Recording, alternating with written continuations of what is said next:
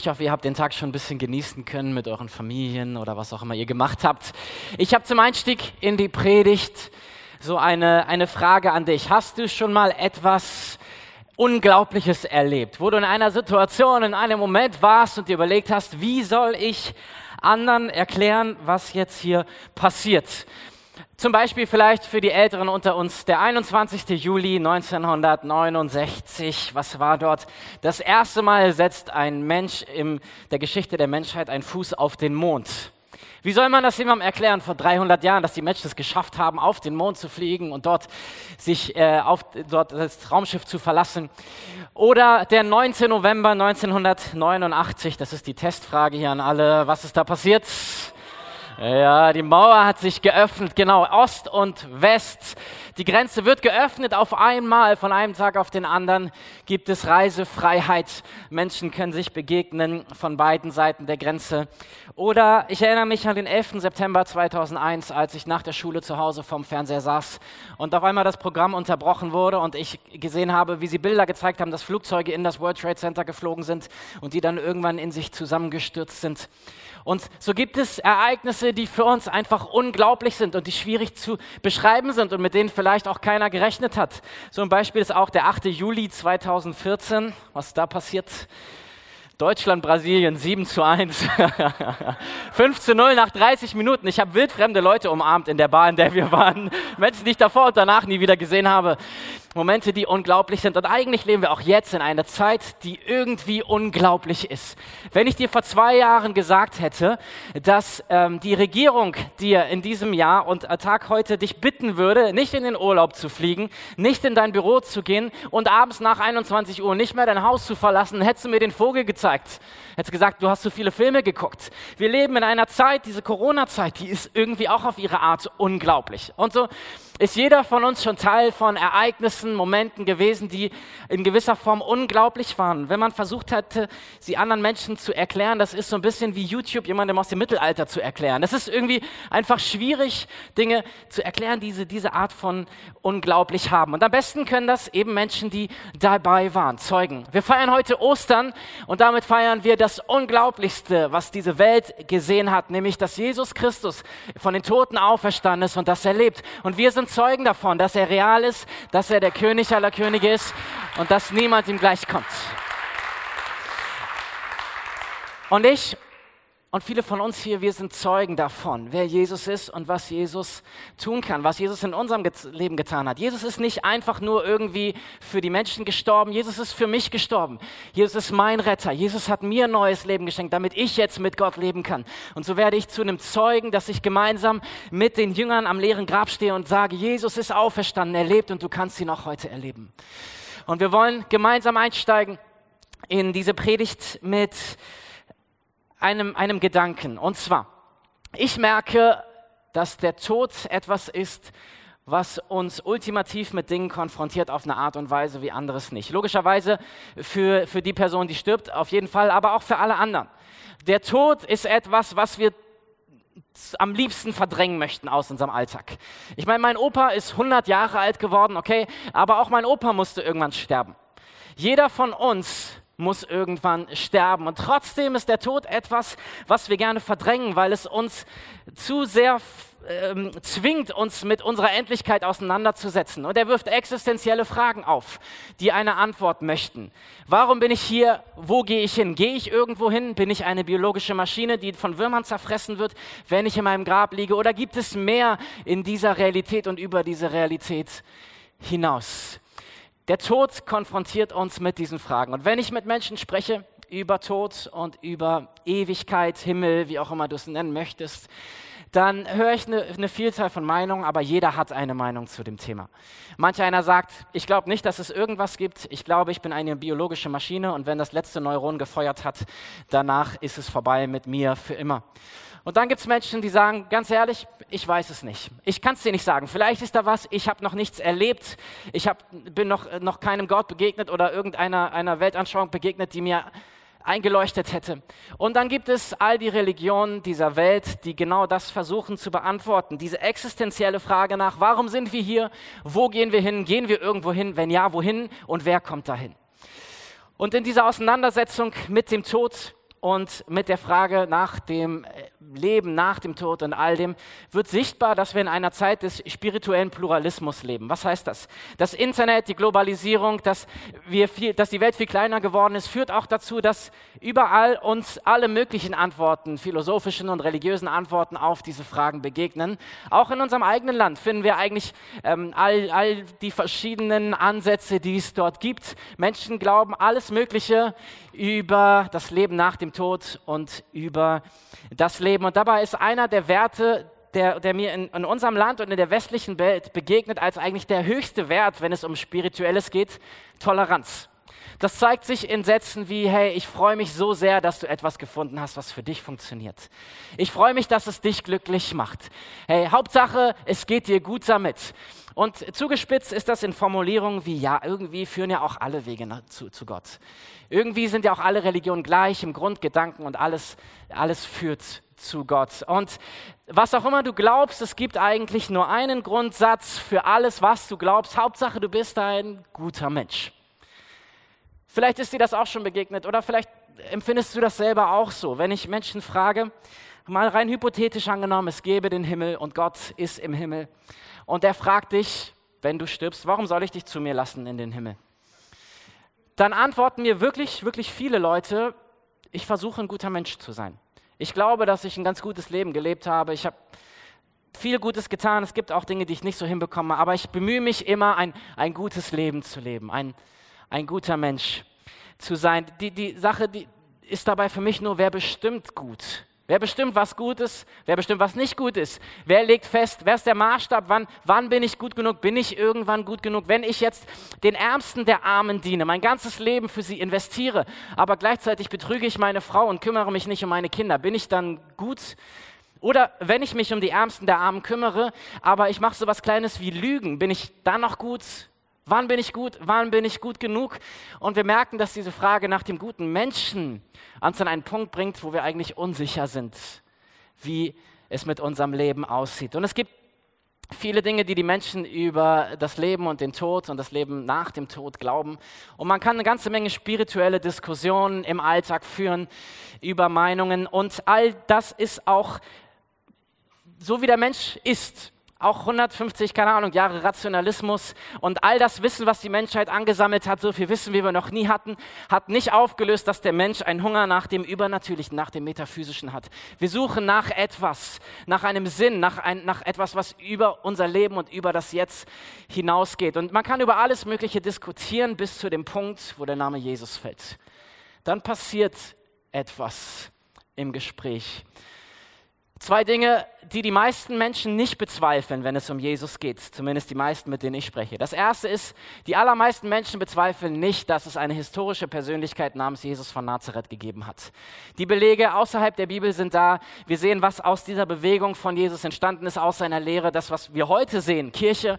Ähm, es gibt einfach viele Hinweise darauf, dass, es, dass man es schon nicht glauben möchten muss, um nicht daran zu glauben, wenn das jetzt korrekt war. Also Menschen, die nicht daran glauben, wollen auch partout nicht daran glauben. Also die meisten Menschen glauben, dass es eine historische Persönlichkeit Jesus von Nazareth gegeben hat. Und das Zweite, wo die meisten Menschen auch noch zustimmen, ist, dass Jesus ganz gute Sachen gesagt hat. Die meisten stimmen zum Beispiel dem moralischen Imperativ äh, von Jesus zu, dass er behandle andere so, wie du selber behandelt werden möchtest oder vergib anderen oder liebe deinen Nächsten, kümmere dich um die Ausgestoßenen, liebe deine Feinde. All das sind Dinge, wo die Menschen sagen, ja, das ist ein guter Mensch, jemand, der genauso lebt. Und dann schaue ich in unser Leben und ich merke, die Nächstenliebe geht genauso lang, bis der Nachbar seinen Zaun auf mein Grundstück baut. Und das Kümmern um die Benachteiligten hört dann auf, wenn es um die Produktionswege meiner Kleidung geht, oder? Darf ich das so sagen hier am Ostersonntag? Ey? Und in der Auseinandersetzung mit dem, was ist gut und wie ist das mit dem Tod, stellen sich diese Fragen für uns. Wer bin ich? Wo komme ich her? Wo gehe ich hin? Und, und wir werden alle damit konfrontiert. Und wenn es bei dir noch nicht so ist, dann verspreche ich dir, es wird kommen, dass wir älter werden. Irgendwann wachst du auf und du merkst, irgendwie tun meine Knie weh oder mein Rücken oder du musst nachts häufiger auf Klo oder du nimmst schneller zu oder was auch immer. Es gibt Dinge, die uns zeigen, wir werden alle unaufhaltsam älter. Einer der ersten Punkte, wo ich das in meinem Leben gemerkt habe, war, ähm, ich bin Fußballfan Und äh, ich habe dann irgendwann mal festgestellt, dass die Fußballveteranen, von denen gesagt wurde, äh, worüber gesprochen wurde, wie lange die wohl noch durchhalten, ihre Karriere zu spielen, dass sie so alt waren wie ich oder jünger als ich und die ersten Bundesliga-Trainer auf einmal jünger waren als ich. Das war der Moment, wo ich gemerkt habe, okay, du wirst auch älter. Und so wird jeder von uns älter. Der Tod ist eine Realität, der wir nicht ausweichen können, auch wenn wir es gerne wollen. Ich merke, dass wir in der Konfrontation mit dem Tod so eine Wohlfühl-, Gutfühl-Theologie entwickeln. Was meine ich damit? Vielleicht hast du auch schon so Sätze gesagt oder gehört, wie Gott wollte ihn bei sich haben. Sie ist jetzt ein Engel. Opa schaut vom Himmel auf uns herab bei allem, was wir tun. Und ich denke so, ich will gar nicht, dass mein Opa mir bei allem zuschaut, was ich mache. Aber es ist, es ist die Konfrontation mit dem Tod, die uns irgendwie dazu führt, dass wir uns innerlich distanzieren wollen. Und Hauptsache, wir fühlen uns gut, weil uns diese Frage nach der Endlichkeit unserer Existenz Angst macht. Der Mensch dreht sich um diese Frage nach, wer bin ich, wo gehe ich hin? Und so wie der Tod uns mit diesen existenziellen Fragen ähm, Auseinandersetzung bringt, ähm, ist Jesus jemand, der in all dem einen Anspruch stellt. Und selbst wenn die Leute eben nicht bezweifeln, dass Jesus gelebt hat und dass Jesus ein, ein guter Lehrer war, dann gibt es eine Sache, woran sich die Menschen stören. Und das ist folgende Formulierung von Jesus, die wir in der Bibel in Johannes 14, Vers 6 lesen können. Jesus sagt, ich bin der Weg, die Wahrheit und das Leben. Niemand kommt zum Vater als durch mich. Jesus erhebt den Anspruch, der einzige Weg zu Gott zu sein. Er sagt nicht, ich bin einer von vielen Wegen. Er sagt nicht, hey, entweder du nimmst Jesus oder irgendwas anderes, sondern er sagt, an mir vorbei führt kein Weg, wenn du in den Himmel möchtest. Und dieser Absolutheitsanspruch, das ist der, der Spaltung bringt, der, der zu dem man nicht neutral stehen kann. Jemand hat mal so gut gesagt, es gibt nur zwei Varianten, wie man zu Jesus stehen kann. Entweder man glaubt, dass er der Sohn Gottes ist und dem, was er gesagt hat, oder man glaubt, dass er ein psychotischer Irrer ist, der glaubt, dass er Gott ist. Dazwischen gibt es nicht. Wenn ich sage, ich bin Gottes Sohn und in mir siehst du Gott, dann kann ja nur eins von beiden wahr sein. Wie wir zu Jesus stehen und wie wir diese Frage beantworten, wer er ist, ist die entscheidende Frage in diesem Leben und in diesem Universum. Und verstehe mich nicht falsch, okay? Ich behaupte nicht, dass Religionen schlecht oder böse sind in allem. Ist. Jede Religion hat etwas Gutes und Schönes. In all den Religionen finden wir so viel Gutes und vieles an Religion macht viele Menschen zu besseren Menschen. Lass uns mal ein bisschen oberflächlich, aber in, in einige der Weltreligionen hineinschauen. Zum Beispiel der Hinduismus. Ähm, ein sehr großes Dach für eine Vielfalt von Dingen, die Hindus glauben, Prinzipiell sind alle die Hindus, die an die Veden sich halten. Das sind die mythologischen Schriften, ähm, die dem Hinduismus zugrunde liegen. Und die allermeisten Hindus glauben, dass es einen Gott gibt. Der ist aber, den kannst du nicht persönlich kennenlernen, dem kannst du nicht persönlich begegnen, sondern du kannst ihm nur in einer seiner vielen Erscheinungsformen begegnen. Und deswegen gibt es auch im Hinduismus sehr viele verschiedene Erscheinungsformen Gottes, Götter, wie auch immer. Das wird dann teilweise unterschiedlich gesehen. Und es gibt im Hinduismus verschiedene äh, Konzepte, von denen du vielleicht schon gehört hast. Das eine ist Reinkarnation, die Wiedergeburt. Und dann gibt es das Karma, dass alles, was wir tun, Konsequenzen hat. Der Gedanke dahinter ist, dass alle die Taten in meinem Leben eine Konsequenz haben. Wenn ich ein gutes Leben lebe, dann werde ich nach diesem Leben wiedergeboren. Ich bekomme sozusagen noch ein Leben auf dieser Erde. Und das Leben ist die Konsequenz von meinem vorherigen Leben. Wenn ich gut gelebt habe, dann habe ich sozusagen eine, eine neue Stufe erreicht im nächsten Leben. Und wenn nicht, dann eben auch nicht. Karma heißt, du bekommst, was du verdienst für deine Taten. Der Buddhismus ist in vielem dem sehr ähnlich. Kein Wunder, weil der Buddhismus aus dem Hinduismus kommt, zurückgehend auf einen Mann, der dann später der Buddha genannt wurde. Und der Buddhismus unterscheidet sich aber überwiegend vom Hinduismus dadurch, dass sie gar nicht unbedingt glauben, dass es einen Gott gibt, sondern es gibt ein Ziel im Leben, das ist Erleuchtung. Und dieses Ziel erreichst du, indem du ähm, immer mehr verstehst, immer mehr erkennst. Es gibt sozusagen eine Realität hinter die Realität und die versuchst du mehr und mehr zu verstehen. Auch dort gibt es das Karma und die Wiedergeburt. Mit jedem Leben versuchst du dich sozusagen dieser Erleuchtung zu nähern und irgendwann, wenn du Glück hast, du weißt aber nicht wann, wirst du nach irgendeinem dieser Lebenszyklen dieses Ziel erreicht haben, der Erleuchtung.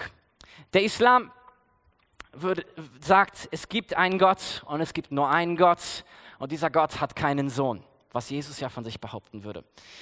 Der Islam baut auf verschiedenen Dingen auf, die ein gläubiger Muslim macht. Er betet, er gibt Almosen, er fastet, er pilgert und so weiter.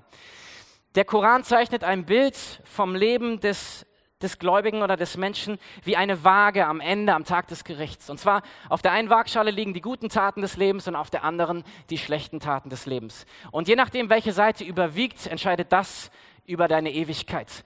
Und um fair zu sein, die meisten Muslime würden sagen, aber Gott ist gnädig und barmherzig. Aber es bleibt am Ende immer dieser Faktor von, du weißt es nicht. Wenn Gott will, dann kommst du in den Himmel, wenn nicht, dann nicht. Aber du wirst es erst wissen, wenn du soweit bist, ob Gott will oder ob Gott nicht möchte. Dann etwas, was ich unter der Überschrift New Age zusammengefasst habe. Esoterik fällt da auch mit rein.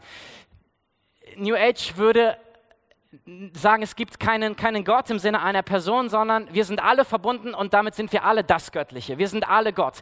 Ziel ist, dass du in dir das Göttliche findest und hervorbringst. Es gibt nicht so objektives richtig oder falsch, sondern es geht darum, dass es dir gut geht, dass du dich entfaltest, dass du die Energien des Universums entdeckst und für dein Leben nutzt und diesen Planeten zu einem besseren Ort machst. Und dann schließlich das Judentum. Die sagen würden, es gibt einen Gott, sein Name ist Jahwe. Und der jüdische Glaube baut sich im Grunde Wesentlichen um die, die Gebote, die Gott seinem Volk, den Israeliten gegeben hat, auf. Die zehn Gebote und noch einiges drumherum.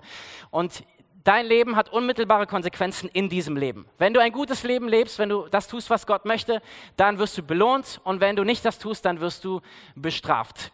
Bei allem anderen gibt es gar nicht so viel Einheitlichkeit im Judentum, ob es ein Leben nach dem Tod gibt oder nicht und wie man dahin kommt. Alles in allem erkennen wir, dass all diese Religionen ja nichts, nichts Schlechtes, nichts Böses sind. Sie sind alles Ansätze zu sagen, ich möchte rausfinden, wofür ich lebe und wohin ich gehe.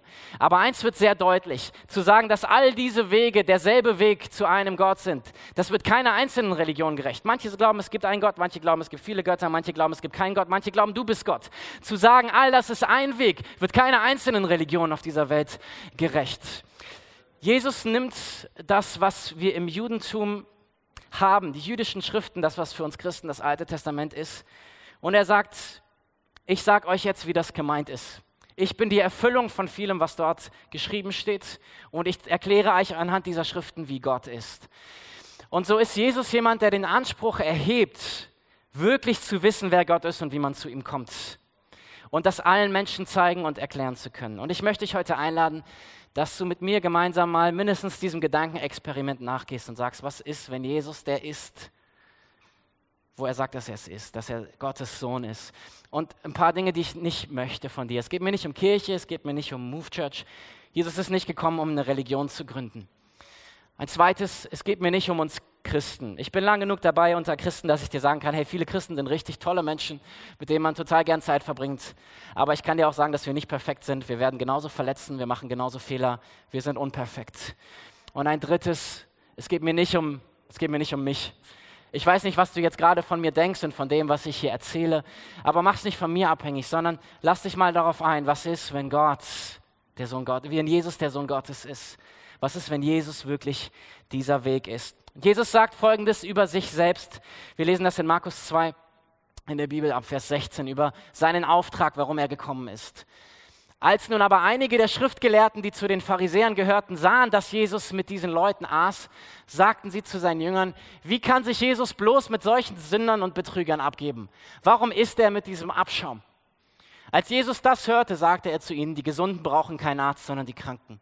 Ich bin nicht gekommen, um Menschen zu rufen, die sich schon für gut genug halten, sondern solche zu rufen, die Gott den Rücken gekehrt haben. In anderen Übersetzungen steht Sünder zu rufen. Was sagt Jesus hier? Jesus sagt, ich bin nicht gekommen für die, die denken, dass sie es alleine hinbekommen.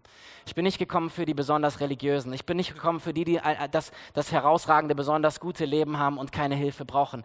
Ich bin gekommen für die Kranken. Ich bin gekommen für die Unperfekten, für die Außenseiter, für die, die wissen, dass sie es nicht schaffen, für die, die wissen, dass sie nicht gut genug sind.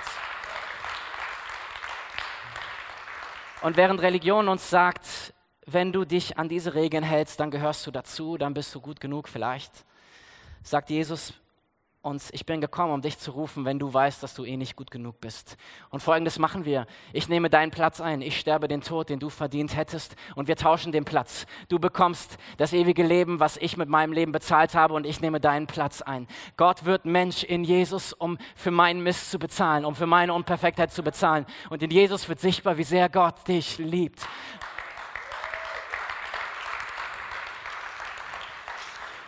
Und deswegen feiern wir Ostern weil Gott Mensch geworden ist, weil er uns so sehr liebt. Und noch eins sehen wir an Jesus, er sagt, ich bin gekommen für die Unperfekten. Und Jesus wird sichtbar daran, wer er ist, wird sichtbar daran, was er tut. Jesus tut Wunder, er macht Blinde sehend, er lässt Taube wieder hören, ähm, Tote werden auferweckt, er vermehrt Essen. An den Wundern, die Jesus tut, sehen wir, wer Jesus ist. Und die Gegner von Jesus können nicht behaupten, dass Jesus keine Wunder tut. Sie versuchen nur, ihn dazu zu kriegen, dass er aufhört, Wunder zu tun, weil sie sagen, er macht seine falschen Tagen und auf die falsche Art und Weise. Und wir sehen auch heute noch, dass Jesus Wunder tut. Viele von uns sind lebende Beispiele für Wunder, die Jesus tut. Wenn ich euch jetzt hier fragen würde, oder wenn wir in unser Land allein schauen, hätten wir Zehntausende, Hunderttausende Geschichten von Christen, die sagen würden, Gott hat ein Wunder in meinem Leben getan. Ich war verbittert, ich war verärgert und Gott hat mich zu einem liebevollen Menschen gemacht.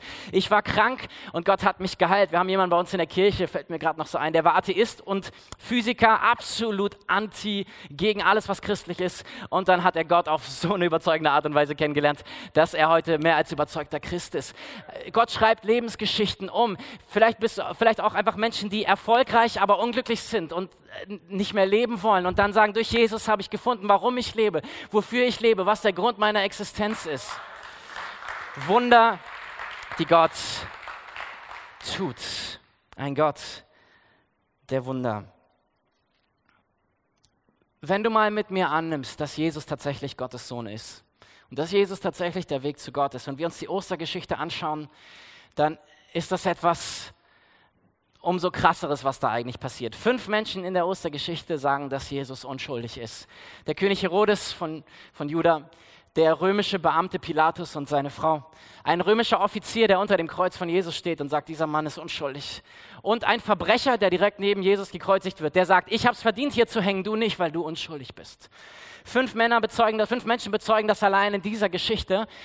Aber trotzdem, was passiert? Jesus wird ausgepeitscht, bis sein Rücken offen ist. Jesus wird geschlagen, bespuckt. Ihm wird eine Dornenkrone aufgesetzt. Er wird beleidigt. Er muss ein Kreuz den Weg hochschleppen zu dem Berg. Er wird mit langen Nägeln durch Hände und Füße an dieses Kreuz geschlagen. Und als er dort hängt, gedemütigt, geschlagen, beleidigt, betet er nicht das Gebet, was ich gebetet hätte. Herr, lass dein Zorn kommen und straf sie alle, sondern er betet, Vater, vergib ihnen, denn sie wissen nicht, was sie tun. Was für ein Gott. Und würde jemand für, für eine Lüge diesen Weg gehen? Würde jemand für eine Lüge, der Gottes, Sohn Gottes zu sein, diesen Weg gehen? Ich glaube es nicht. Was für eine Liebe, was für eine Gnade, die sichtbar wird in dem, wer Jesus ist. Und Jesus stirbt dann und drei Tage später oder am dritten Tag liegt er, äh, komm, komm, äh, oder er wird ins Grab gelegt. Am dritten Tag kommen Frauen zu diesem Grab um Jesus einzubalsamieren, damit sein Leichnam länger haltbar ist. Und sie hoffen, dass da Leute sind, die den Stein zur Seite rollen können. Sie kommen zu dem Grab und sie sehen, dass der Stein weggerollt ist, keine Soldaten da und das Grab ist leer. Die sind erstaunt, denken, vielleicht wurde Jesus verlegt und wir haben es nicht mitbekommen, gehen zurück zu den Jüngern, Johannes und Petrus, erzählen ihnen davon. Johannes und Petrus rennen los zum Grab. Johannes hält in seinem Evangelium interessanterweise fest, dass er der Erste am Grab war. Also ich glaube, Johannes und Petrus hatten so eine Rivalität oder so. Jedenfalls, Johannes war scheinbar als erstes da und dann kamen die anderen. Und sie sehen, das Grab ist leer. Sie, sie stehen vor diesem Stein und sie fragen sich, was ist passiert. Und irgendetwas geschieht in diesem Moment mit diesen Menschen. Warum sage ich das? Nach dem Tod von Jesus ziehen die sich zurück. Sie haben Angst, sie verstecken sich, sie, sie teilen sich auf als Gruppe. Und in dem Moment, wo sie vor dem leeren Grab stehen, passiert etwas mit ihnen. Weil auf einmal sehen wir einige äh, Zeit später in der Bibel, in der Postgeschichte, dass derselbe Petrus, der kurz vorher von einem kleinen Mädchen gesagt hat, ich gehöre nicht zu dem Jesus aus Angst, vor, vor ganz Jerusalem steht und folgende Predigt hält. Ihr habt den getötet, von dem alles Leben kommt. Schon mal ein gutes Statement. Ihr habt ihn getötet. Aber Gott hat ihn von den Toten auferweckt. Dafür sind wir Zeugen. Es ist etwas in ihm passiert, was sein Leben radikal verändert hat. Er hat etwas gesehen, er hat etwas erlebt. In der Folge dieser Predigt werden sie dann vor den jüdischen Hohen Rat, vor die religiöse Elite da zitiert und die wollen ihnen verbieten, von Jesus zu reden, weil sie sagen, hört auf davon zu reden, dass Jesus auferstanden ist, das schafft eine Unruhe. Und die Antwort von den beiden ist, wir können nicht aufhören, von dem zu reden, was wir gesehen und gehört haben. Wir können nicht aufhören. Sie sind Zeugen. Sie sind Augenzeugen und sie sagen, ich, ich kann nicht aufhören, davon zu erzählen. Und dann schreibt Paulus in einem seiner Briefe im Neuen Testament, dass es noch 500 andere Personen gab, die Jesus gesehen haben nach der Auferstehung. Und ich möchte mal, dass du dir das auf der Zunge zergehen lässt. 500 Menschen. Paulus schreibt das zu einer Zeit, in der das überprüfbar ist. Okay, man könnte nachforschen, nachfragen, ist das so oder ist das nicht? Ich stelle mir so vor, dass vielleicht einige dieser 500 auch durch die Gemeinden gereist und erzählt haben, ich war dabei, als Jesus nochmal kam nach seinem Tod. Es gibt Augenzeugen und diese Augenzeugen sind so sehr überzeugt von dem, was sie da gesehen haben, dass es ihr Leben auf den Kopf gestellt hat. Es wird dann damals eine, ein, ein, ein Mythos in den Raum gestellt oder eine Version der Geschichte, die folgendermaßen geht. Die Jünger sind gekommen und haben den Leichnam von Jesus aus dem Grab genommen. Wenn das nämlich nicht so wäre, hätte ja jederzeit jemand zu dem Grabstein von Jesus gehen können und nachschauen können und sagen können, da liegt doch noch ein Leichnam drin. Also es muss ein Fakt sein, dass der Leichnam nicht mehr im Grab lag. Und es gab also diese These, dass diese jungen Männer, Teenies, junge Erwachsene, okay, dass sie gekommen sind zum Grab, einen unglaublich großen Coup organisiert haben. Sie haben trainierte römische Soldaten überwältigt. Sie haben einen großen Stein zur Seite gerollt und dann haben sie den Leichnam von Jesus mitgenommen und ihn so gut versteckt, dass ihn niemand finden kann und auch niemand von ihnen das verraten hat. Und sie haben so gut gelogen, dass sie selber so, das so sehr geglaubt haben, dass zehn von elf bereit waren, den Märtyrertod zu sterben für das, was sie erfunden haben. Ich glaube nicht. Und ich liebe die kleinen Details, die die Bibel uns gibt in dieser Geschichte. Wir lesen Folgendes. Ähm, bleibt mal noch mit dem Kopf in dieser Variante. Die Jünger sind hin und haben den Leichnam von Jesus geklaut. Wir lesen in den Evangelien, dass ähm, in dem Grab die Kleidung von Jesus ordentlich zusammengefaltet in der Ecke lag. Und wenn du jetzt mal so drüber nachdenkst, okay, du gehst hin und du hast das Ziel, das Grab zu rauben, den Leichnam von Jesus zu nehmen. Du überwältigst die Soldaten, du rollst den Stein zur Seite und als du im Grab bist und gerade dabei bist, den Leichnam rauszunehmen, sagt einer, Moment, Ordnung muss sein. Und dann ziehen sie Jesus die Kleidung aus und legen die Kleidung ordentlich zusammen und nehmen lieber den halbnackten Leichnam von Jesus mit, anstatt dass sie den mit der Kleidung mitnehmen. Ich glaube nicht. Ich glaube, Gott hat das Grab leer geräumt. Jesus ist auferstanden und er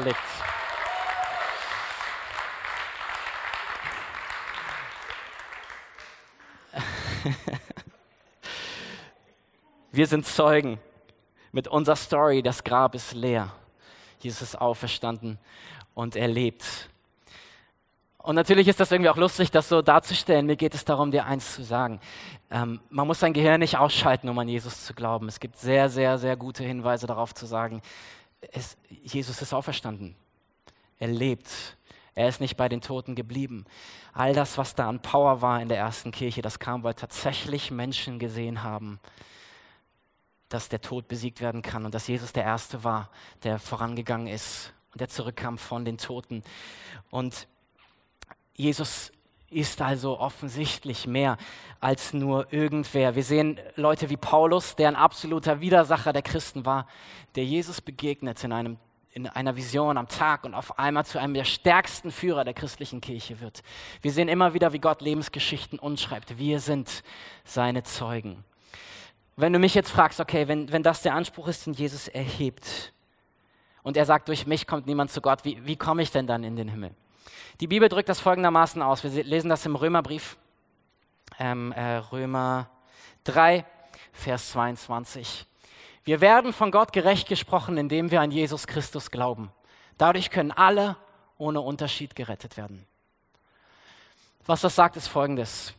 Jesus ist gekommen, um dich einzuladen in eine Beziehung mit Gott. Während Religion dir sagt, wenn du das und das und das tust, gehörst du dazu, sagt Jesus, alles, was du brauchst, ist zu sagen, ja, Jesus, ich glaube, dass du für mich gestorben bist und dass du auferstanden bist und ich möchte das haben. Während Religion uns sagt, was wir tun müssen, sagt Jesus uns, was er getan hat, um uns die Liebe Gottes zu zeigen und um uns den Weg frei zu machen zu Gott, um zu ihm zu kommen. Die Auferstehung ist der größte Moment der Menschheitsgeschichte. Kreuz und das leere Grab sind untrennbar miteinander verbunden. Wir können vor dem Kreuz stehen und sagen, Jesus, danke, dass du dein Leben für mich gegeben hast. Danke, dass du mir Vergebung anbietest. Danke, dass du mir ein ewiges Leben schenken möchtest. Aber das Kreuz ist nicht vollständig ohne das leere Grab, ohne die Kraft Gottes. Und ich weiß nicht, wo du in deinem Leben gerade stehst, ob du irgendwo am Karfreitag bist und du sagst, ich bin voll am Struggeln, die Dinge sind voll schwierig, das, ich weiß nicht, wie ich das hinbekommen soll, da möchte ich dir eins sagen. Ostern ist nicht vollständig ohne den Sonntag, während wir am Karfreitag stehen, vielleicht innerlich zählt der Himmel schon mit, Kar-Samstag und dann Ostersonntag. Jesus kommt. Und ich will dir sagen, hey, das, was Gott für dein Leben möchte, ist es auf dem Weg. Und auch wenn es sich wie Freitag anfühlt, möchte ich dir sagen, der Sonntag kommt. Jesus ist auf dem Weg zu dir, dein Durchbruch ist auf dem Weg zu dir. Dein Gott, er ist immer noch der König aller Könige, er ist der Herr aller Herren, er ist der Sieger und er ist nicht aufzuhalten.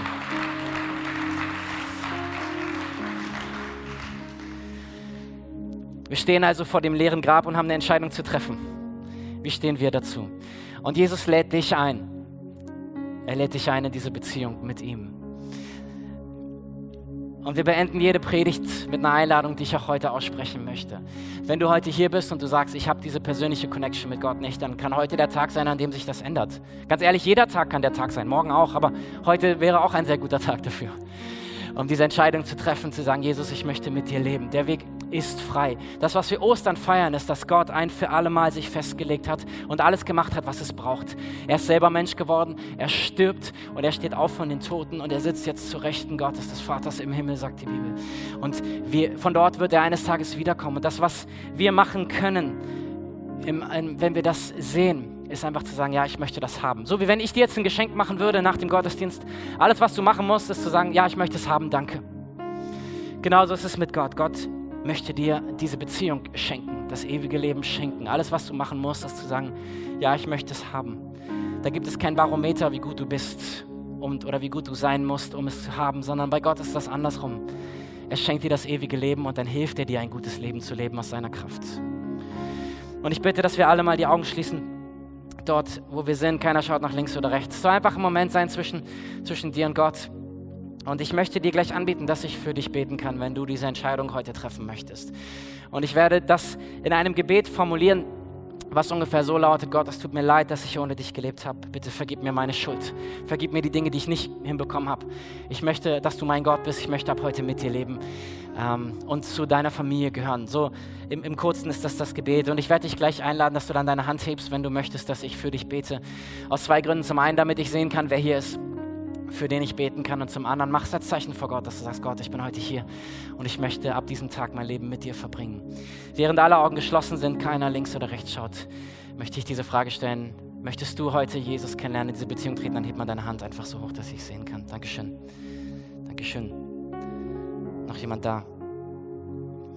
Okay, Dankeschön. Ihr dürft die Hände gerne wieder runternehmen. Ich bete das Gebet vor und was wir machen ist, dass wir es als ganze Church mit dir zusammen nachsprechen. Okay, alle zusammen hier unterstützen dich in diesem Gebet, in dieser Unterscheidung, äh, Entscheidung. Jesus, danke für deine Liebe. Danke, dass du für mich auf die Welt gekommen bist und für mich gestorben bist.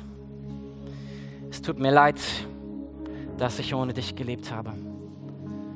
Bitte vergib mir meine Schuld komm du in mein Leben und sei du auch mein Gott. Ich glaube an dich und ab heute möchte ich für immer mit dir leben. Danke, dass du mich in deine Familie aufnimmst. Amen. Amen. Hey, kann man, lass uns dem mal einen Applaus geben. Eine großartige Entscheidung. Sehr, sehr, sehr cool.